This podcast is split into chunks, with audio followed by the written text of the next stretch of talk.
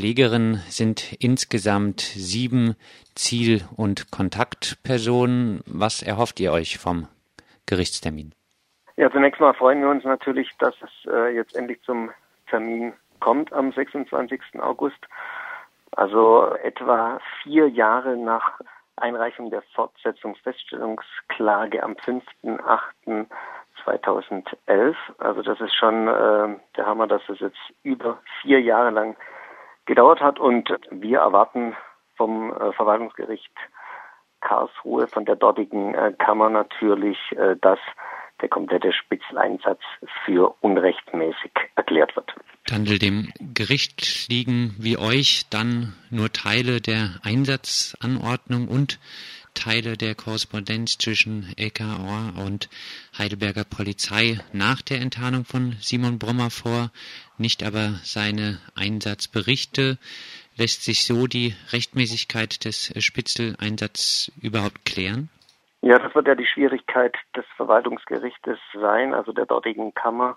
Wir haben jetzt nach zwei abgeschlossenen Kameraverfahren, die abseits der Öffentlichkeit stattgefunden haben, einmal in Mannheim und einmal in Leipzig, nochmal eine nachgebesserte Akte erhalten, die ein bisschen mehr freigegeben hat und wo etwas weniger Stellen geschwärzt waren, aber trotzdem ein Großteil der Akten wird auch dem Gericht immer noch nicht vorliegen und deshalb werden sie natürlich die Schwierigkeit haben, überhaupt äh, auf der Basis einem zufriedenstellenden äh, Ergebnis aus ihrer Sicht zu kommen.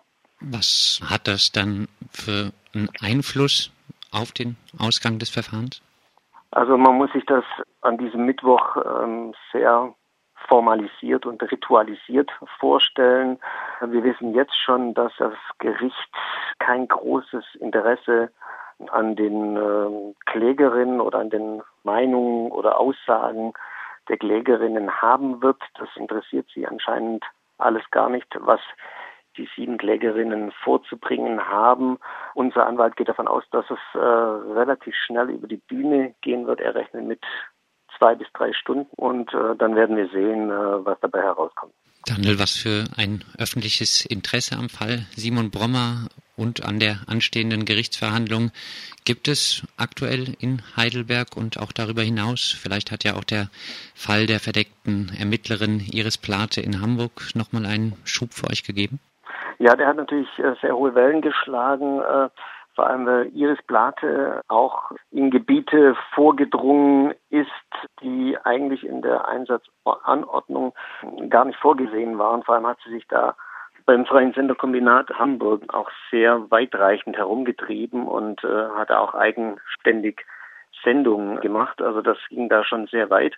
Und der Fall Blate hat natürlich auch dazu geführt, dass das Interesse an unserem Fall in Heidelberg wieder größer geworden ist. Und wir rechnen jetzt auch damit, dass auch äh, sehr viel Öffentlichkeit an diesem Prozesstermin anwesend sein wird und sich sehr dafür interessiert, wie das ausgehen wird. Dann letztes Mal hast du erklärt, es gehe auch darum, die Praxis der Sperrerklärung auf den Prüfstand zu stellen, also bei juristischen Verfahren große Teile der Akten unter Verschluss zu halten, weil sonst die Sicherheit der Bundesrepublik Deutschland oder zumindest die Arbeit der Polizei gefährdet wäre. Gibt es Hoffnung, dass über euer Verfahren jetzt diese Praxis wirklich angegriffen werden kann? Also da müssen wir jetzt natürlich warten, äh, wie dieser äh, erste Prozess in erster Instanz ausgehen wird.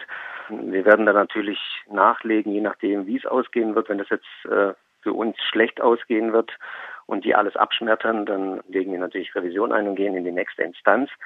Und dann haben wir ja immer noch das Problem, wie du es angesprochen hast, dass wir die Verfassungswidrigkeit auch noch äh, erklären lassen wollen, eben solcher weitreichenden Eingriffe in die Persönlichkeitsrechte von Menschen auf einer Basis, die wir äh, schlichtweg für verfassungswidrig halten.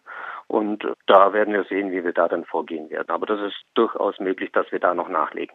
Weiter bleiben ja die offenen Fragen, ob nicht auch in anderen baden-württembergischen Universitätsstädten verdeckte Ermittlerinnen eingesetzt waren oder sind und auch äh, welche Stellen zum Beispiel bei dem Auslandseinsatz von Simon Brommer beim No Border Camp in Brüssel beteiligt waren diese offenen Fragen spielen im Gerichtsverfahren in Karlsruhe ja sehr wahrscheinlich erstmal keine Rolle.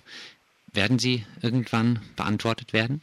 Also wir haben ja jetzt nochmal eine Stellungnahme erhalten von dem Polizeipräsidium Mannheim, also nach der Polizeireform in Baden-Württemberg sind da jetzt die Kompetenzen ein bisschen verlagert worden. Und äh, unsere Beklagtenseite, die läuft mittlerweile über die Rechtsabteilung in Mannheim.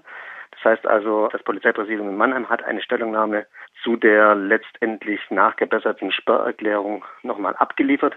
Und da stehen sehr interessante Sachen drin. Äh, da steht zum einen drin, dass mit einer Zunahme linker Gewalt zu rechnen war 2009, unter anderem deshalb, und das deutet darauf hin, dass tatsächlich Heidelberg nicht der einzige Ort war, wo solche Spitzeinsätze durchgeführt wurden. Da wurden zwei Sachen angeführt. Äh, zum einen der 1. Mai in Ulm, wo es zu Auseinandersetzungen gekommen war äh, bei einem NPD-Aufmarsch und wo es sogenannte Gewalt von links gab. Und zum anderen wurden Brandanschläge in Freiburg äh, angeführt auf irgendwelche Polizeiwegen oder was weiß ich. Und das wurde als Indiz dafür genommen, dass es zu einer Zunahme linker Gewalt gekommen sei. Und deshalb musste man in Heidelberg, wo keine Daten angegeben wurden, einen Spitzel einsetzen. Aber äh, das heißt ja, dass äh, in Freiburg und in Ulm es bestimmt auch solche Bemühungen gegeben hat, zum Beispiel.